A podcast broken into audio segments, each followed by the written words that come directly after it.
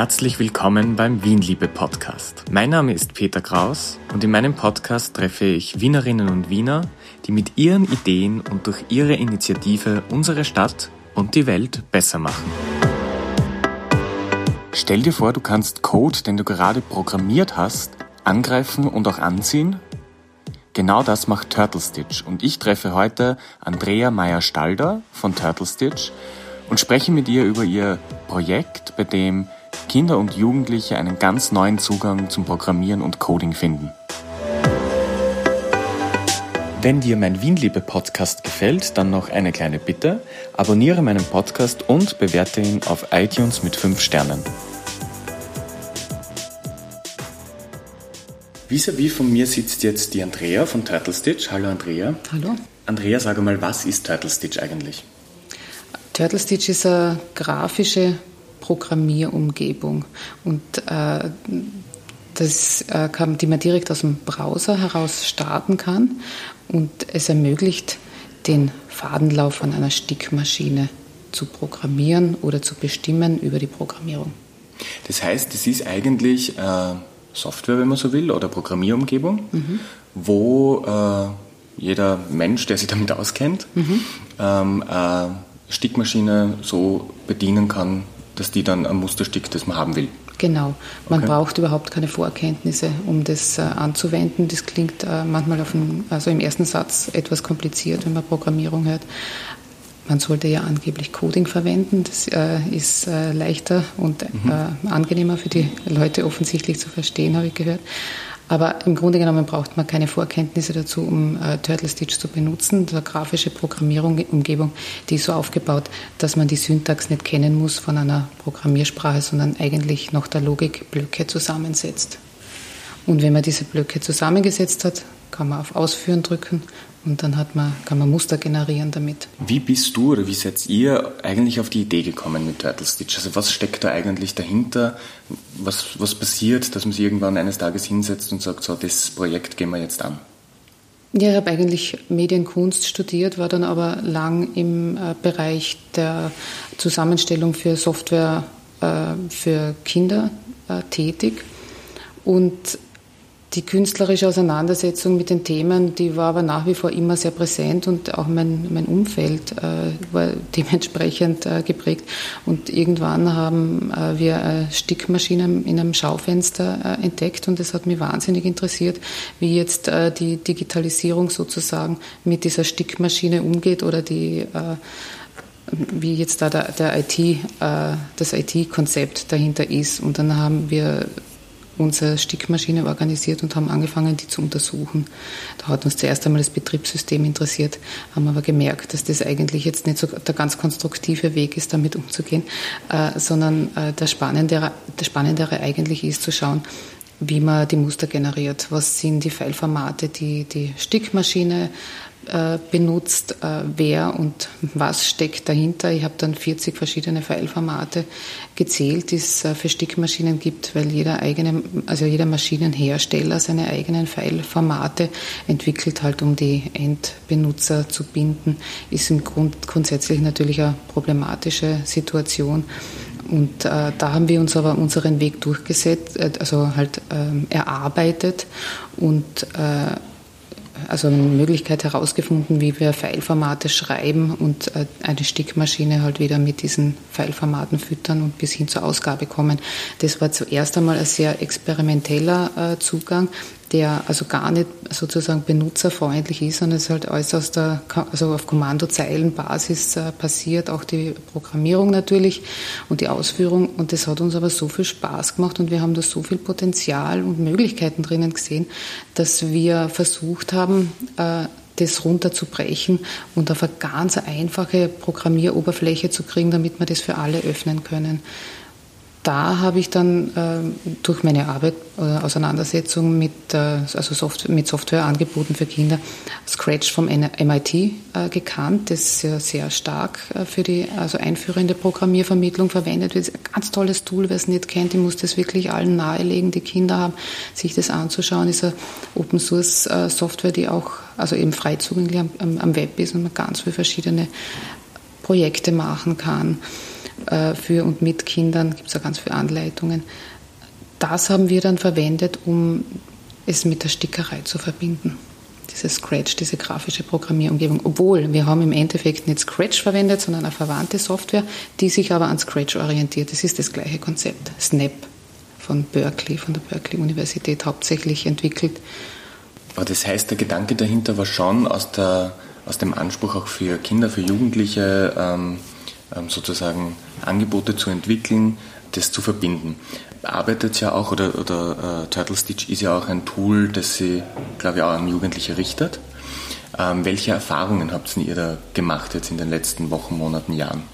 Die Kinder und, die, und Jugendlichen also sind natürlich eine ganz äh, wichtige und fast die zentrale Zielgruppe, aber in, eben in der Erfahrung über äh, die Durchführung von vielen Workshops und auch die Präsentationen äh, in, bei Maker Fairs zum Beispiel haben wir bemerkt, dass das vom, vom, vom, von der Altersgruppe, was die Zielgruppe betrifft, total offen ist und es sowohl, ähm, sagen wir mal, Kinder oder äh, im, im, Volksschulalter beginnt zu interessieren, ähm, als auch männliche Pensionisten, weibliche Pensionisten, wie auch immer. Ja.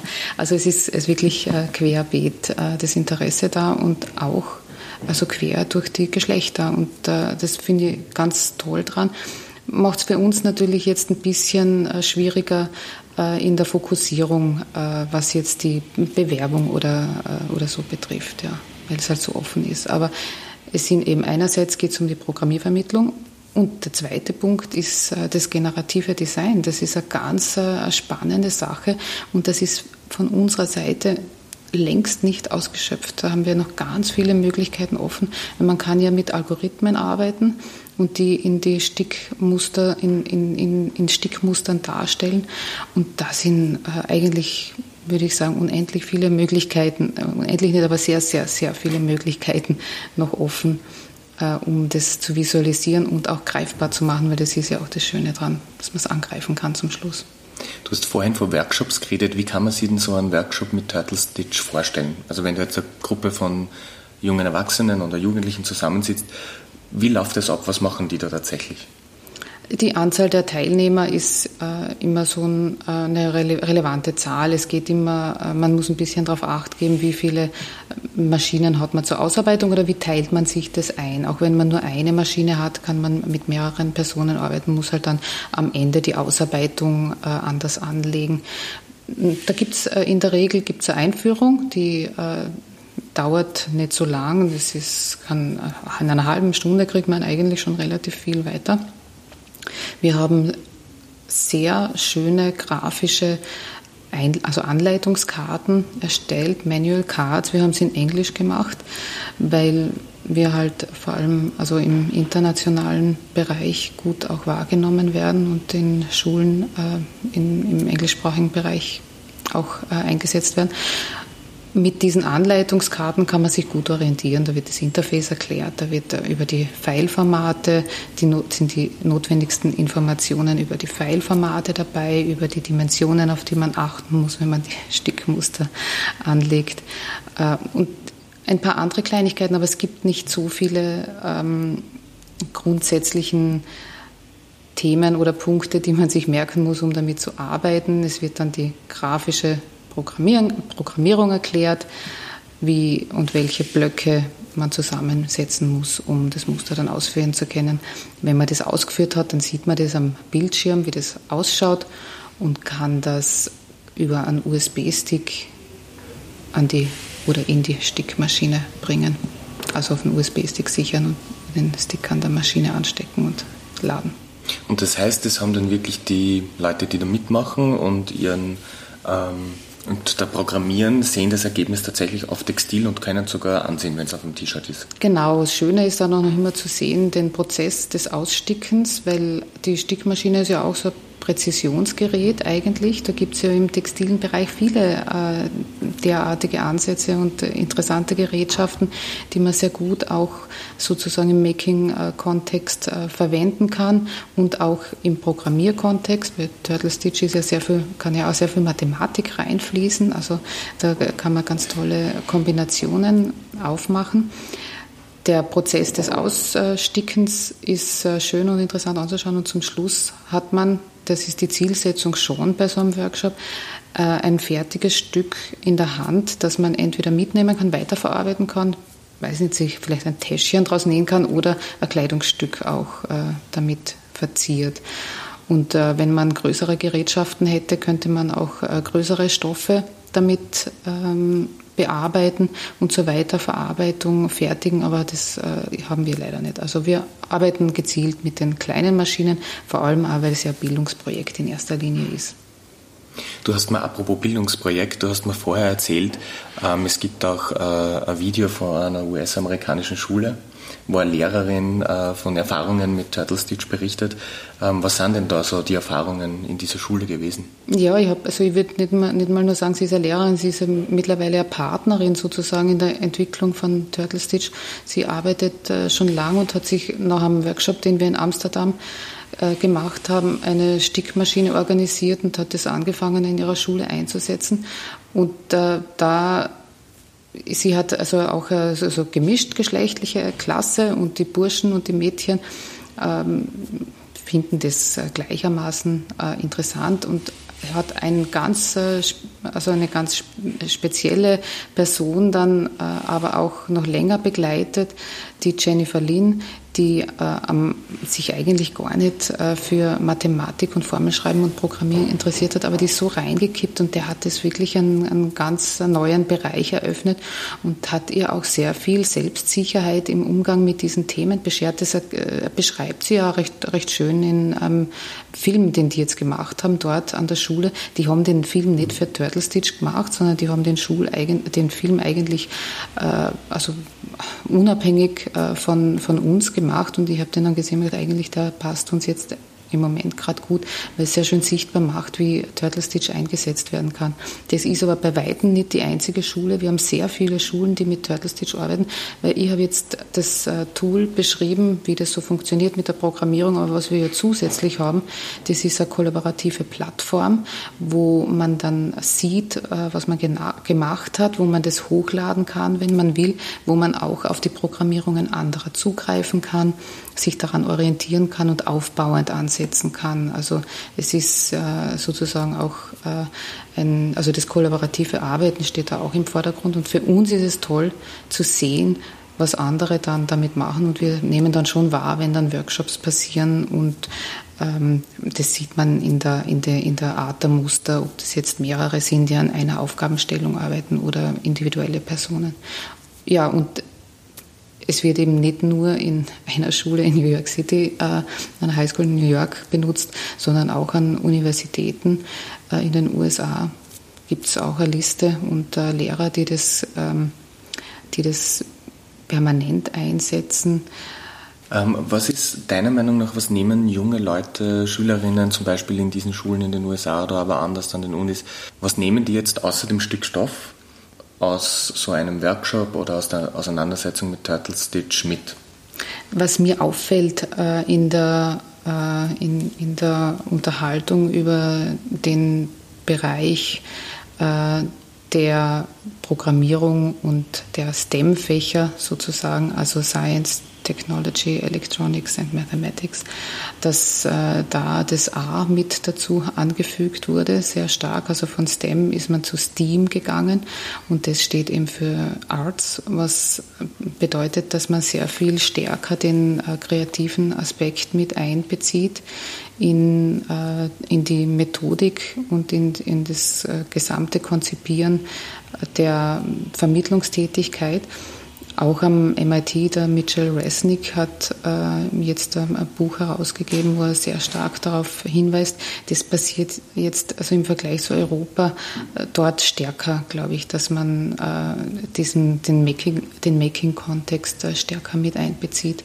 Also dieses Schaffen und dieses kombinierte Lernen und nicht dieses äh, strikte ähm, Programmier-Setup äh, in einem Computerraum, sondern dass man da ein bisschen aufgelockert versucht zu arbeiten. Das bedarf halt natürlich äh, aus meiner Erfahrung, weil ich habe ja auch schon viele Workshops äh, in Wien gemacht, schon der Kooperation zwischen den Lehrkräften, was grundsätzlich funktioniert, aber schon meistens eine gewisse Herausforderung bedeutet.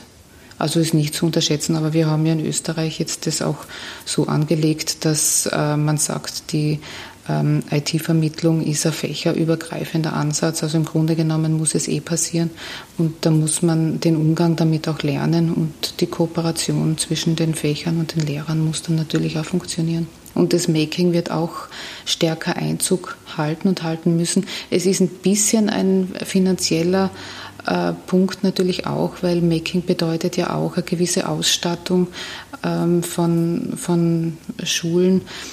Ähm, aber ich glaube, im Grunde genommen sind es jetzt auch nicht die Megabeträge, die es da anzuschaffen äh, gilt. Ich habe ja die Erfahrung gemacht, also so eine Stickmaschine, worüber wir noch nicht gesprochen haben, ist, was kostet so ein Gerät? Das ist eine Frage, die dann schon sich meistens aufdreht, aufdrängt. Und wir arbeiten mit Maschinen, die so um die 700 Euros oder 750 Euros für den Bildungsbereich äh, zu haben sind. Und das ist an und für sich oftmals gut schaffbar. Das klingt jetzt für den Einzelnen äh, manchmal sehr viel. Der eine sagt viel, der andere sagt eigentlich eh nicht so viel. Es ist auch sehr verschieden. Aber für eine Schule, wenn äh, eine Schule das anschafft und im Werkbereich äh, das verfügbar ist, dann kann man äh, das halt auch äh, etappenweise und hintereinander einsetzen. Da können viele Schüler dann damit äh, arbeiten. Also dann ist das nicht ähm, so ein großer Betrag. Das ist ja Investition, die viele Schülerinnen nutzen genau, können. Genau, ja, weil man kann es ja nicht nur für die Programmierung nutzen, sondern auch für andere Anwendungen, also für den äh, Kreativbereich, das Zeichnen.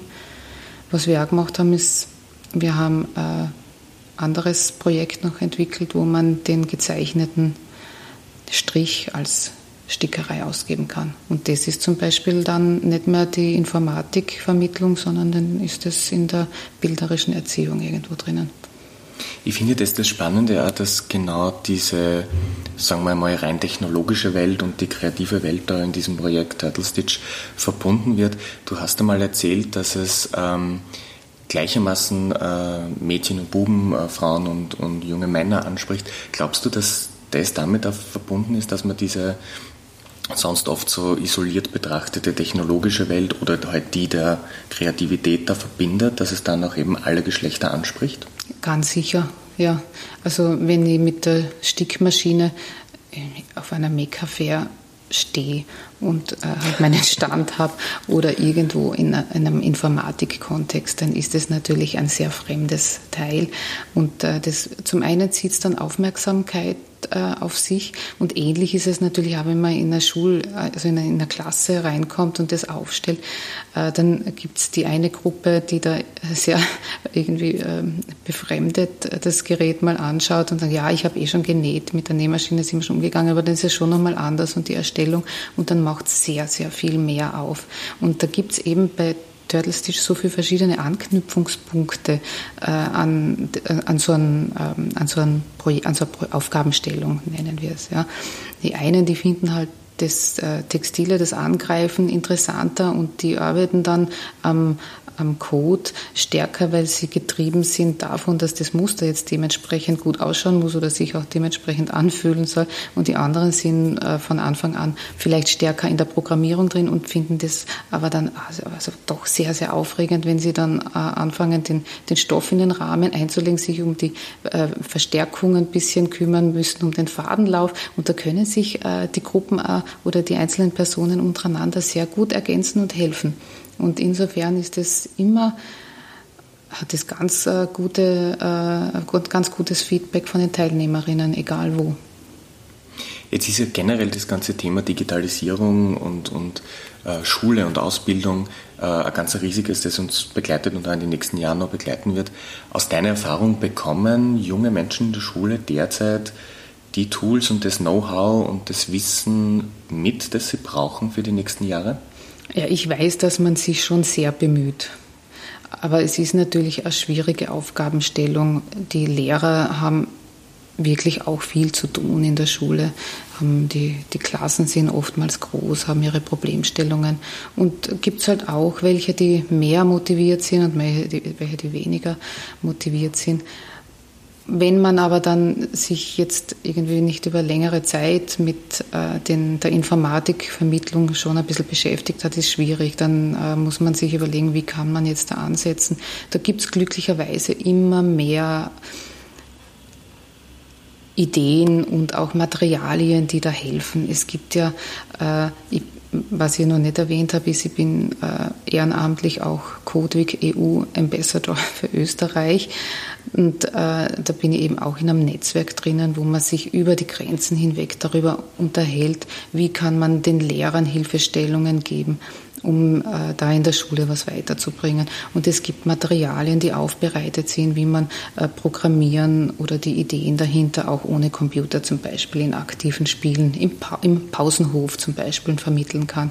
Und da gibt es Materialien und gestern gerade bei äh, einer Sitzung bei einer Konferenz hat jemand von, äh, vom European Schoolnet äh, erwähnt, dass sie jetzt auch sehr stark äh, die Materialien äh, auch aufbereiten werden und auch gleich übersetzt in die einzelnen Sprachen. Und ich habe dann wirklich mein größtes Interesse äh, auch kundgetan, dass das, äh, also dass, dass wir das hier alle sehr begrüßen würden, wenn wir die Materialien so zur Verfügung gestellt bekämen von Ihnen. Und ich hoffe, dass da mehr weitergeht. Es sind aber auch auf der Codeweg EU-Seite durchaus schon viele freie äh, Ressourcen vorhanden. Man muss sich halt natürlich die Zeit nehmen und äh, sich äh, einlesen, einarbeiten. Vielleicht ist der Sommer ein guter Moment, um sich dem zu widmen. Dieses, äh, die Coding-Vermittlung ohne äh, Computer ist eher sehr schönes Thema auch für den Sommer und das ist ein guter Einstieg, glaube ich.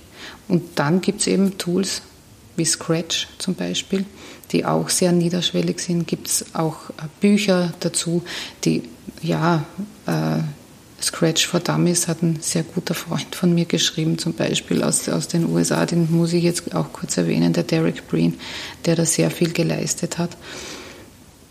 Und das ist auch sehr schön aufbereitet. Da sieht man, wie man kleine Animationen machen kann, also interaktive Filme auch gestalten kann, Spiele oder auch einfach äh, so DIY-Anleitungen, wie man etwas bastelt, wie man das dann vermitteln kann über, den, über die Verwendung von Scratch, man das interaktiv machen kann mit Sounds und mit vorbereiteten oder eigenen Bildern, die man da animieren lernt. Dann kann man das auch veröffentlichen. Und was auch Scratch noch ganz toll ist, ist, es gibt eine Community dahinter, die kann man deutschsprachig oder englischsprachig äh, dann äh, also so kann man, kann man äh, die eben benutzen oder äh, mit beleben.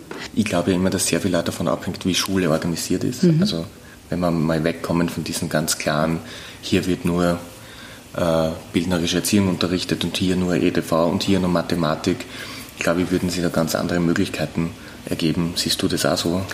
Absolut. Und äh, die äh, Situation, die allgemeine, die gesellschaftliche und wirtschaftliche, die erfordert es natürlich, weil äh, die Zusammenarbeit ist zentral und das Beste ist, wenn zwei Lehrer den Schülern das vorleben. In einer Firma muss man auch äh, übergreifend äh, kommunizieren und oftmals äh, sind eben die Produkte, die Produkte, die die äh, Firmen erstellen, sind auch äh, sozusagen übergreifend erstellt und da muss einer im Großen und Ganzen schon ungefähr wissen, was im anderen Bereich passiert und umgekehrt. Wo siehst du Turtle Stitch in, sagen wir mal, fünf Jahren ab jetzt? Wir sind im Moment an einem äh, sozusagen speziellen Punkt äh, angelangt. Wir haben Turtle Stitch jetzt schon viele Jahre aufbereitet und haben viele Erfahrungen damit gesammelt, sehr positive, sonst würde ich jetzt nicht da sitzen und äh, darüber so erzählen können, wie ich es gerade gemacht habe. Im Moment versuchen wir die nächste Finanzierung für Turtle Stitch zu organisieren. Wir sind nicht institutionell getragen. Ich würde es wahnsinnig gern als ein Projekt in einer Universität umsetzen, weil es so viele verschiedene Aspekte hat. Das, hm, da müssen die Kontakte noch äh, fertig aufgebaut werden. Also falls jemand eine Idee hat, bin ich da sehr offen genau, dafür. Genau, einfach bei mir melden, ich würde es sofort ja, weiterleiten oder genau. direkt bei Andrea. Ja. Wir machen jetzt ein Crowdfunding. Ich hoffe, dass wir das Geld, die 15.000 Euro, die wir uns als Ziel gesetzt haben, umsetzen können. Mit dem Geld, das geht rein in die Programmierung äh, des Tools rein, möchten wir all das umsetzen, was wir als Rückmeldung bekommen haben. Da sind sehr viele tolle Sachen drinnen, die ja wirklich zentral sind äh, für die Usability des, des Tools. Von dem Punkt an wird äh, das intensiv weiter betrieben. Ich nehme an, dass die Gemeinschaft weiter wachsen wird. Ende Juli sind wir auch noch mit drei Präsentationen am MIT zur Scratch-Konferenz eingeladen. Das zeigt nur ein bisschen, wie wichtig das wahrgenommen wird, der Ansatz mit dem Textilen im Maker-Kontext und der Programmierung verbunden. Das lässt natürlich unsere Benutzerinnenschaft wachsen. Ich hoffe, dass es sehr stark und gut weiter wächst, weil wir so viele Interessen haben. Also eben auch aus anderen Kontinenten, aus China und aus Afrika genauso. Da kriege ich Anfragen, Workshops zu halten. Das kann ich natürlich gar nicht wahrnehmen, weil weder Ressourcen noch Zeit da sind in äh, unserer Konstellation.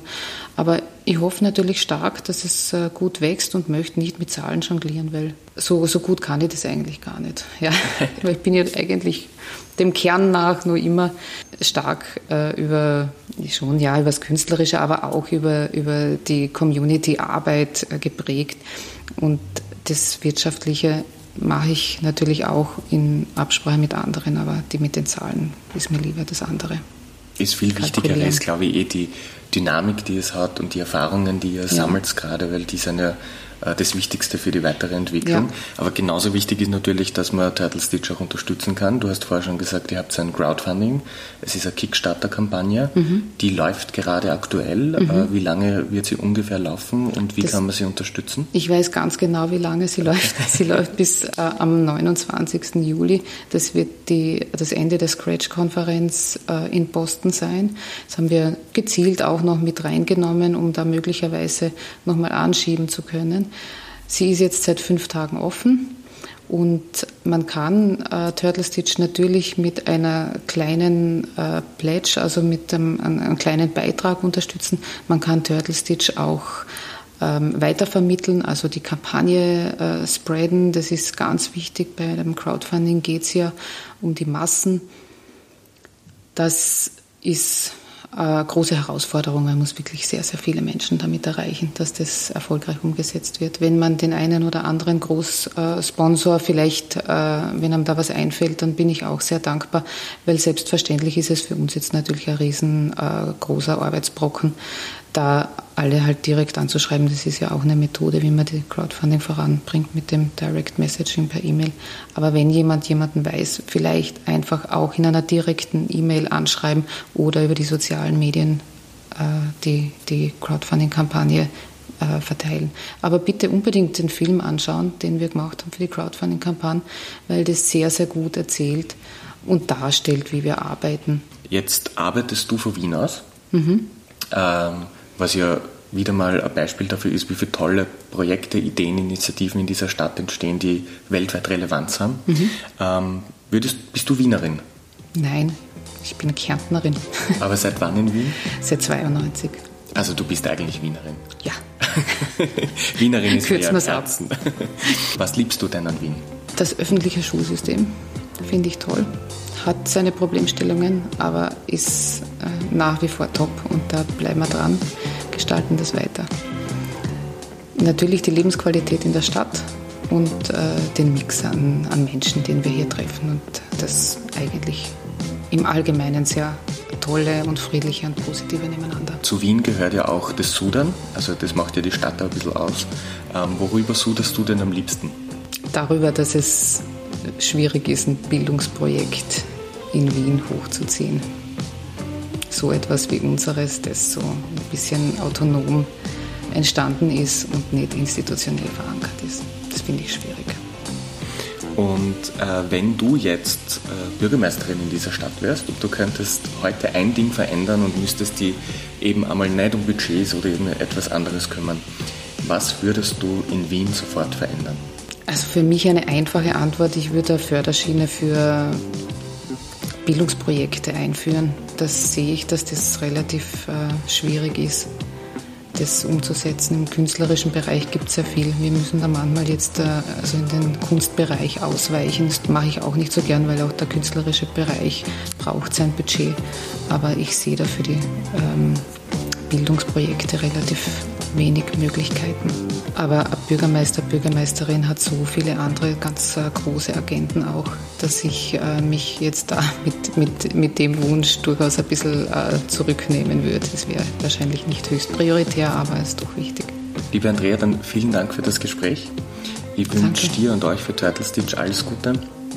Ähm, Nochmal der Aufruf, die Kickstarter-Kampagne zu unterstützen. Ich werde es jetzt gleich im Anschluss natürlich machen und wünsche viel Erfolg und viel Spaß noch bei allem, was äh, noch vor euch liegt. Ja, super. Vielen lieben Dank die Einladung.